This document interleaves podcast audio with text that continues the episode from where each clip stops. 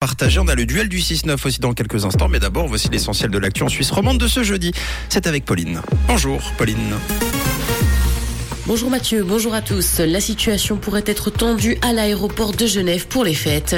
Apprentissage des métiers explose alors que d'autres battent de l'aile dans le canton de Vaud et de la pluie attendue ce matin.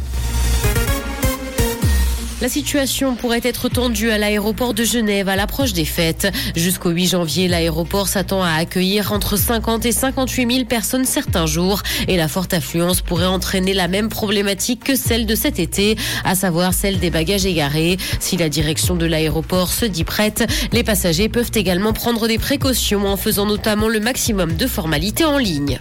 Apprentissage des métiers explose alors que d'autres battent de l'aile dans le canton de Vaud. Toutes les filières ne sont pas logées à la même enseigne alors que la proportion de jeunes vaudois à se tourner vers une formation professionnelle continue de dégringoler. Les domaines de la santé et de l'informatique connaissent des progressions tandis que l'architecture et le bâtiment sont en baisse.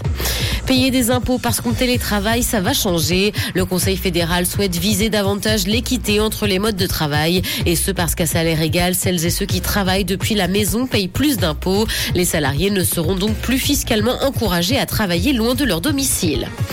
Dans l'actualité internationale, les premiers billets à l'effigie de Charles III sont attendus pour 2024. Ils ont d'ailleurs été dévoilés par la Banque d'Angleterre cette semaine. Le portrait du roi va apparaître sur les modèles existants, des billets de 5, 10, 20 et 50 livres, et ce sans aucune modification dans leur conception. Il remplacera d'ailleurs petit à petit Elisabeth II, dont le portrait sur les billets datait de 2013.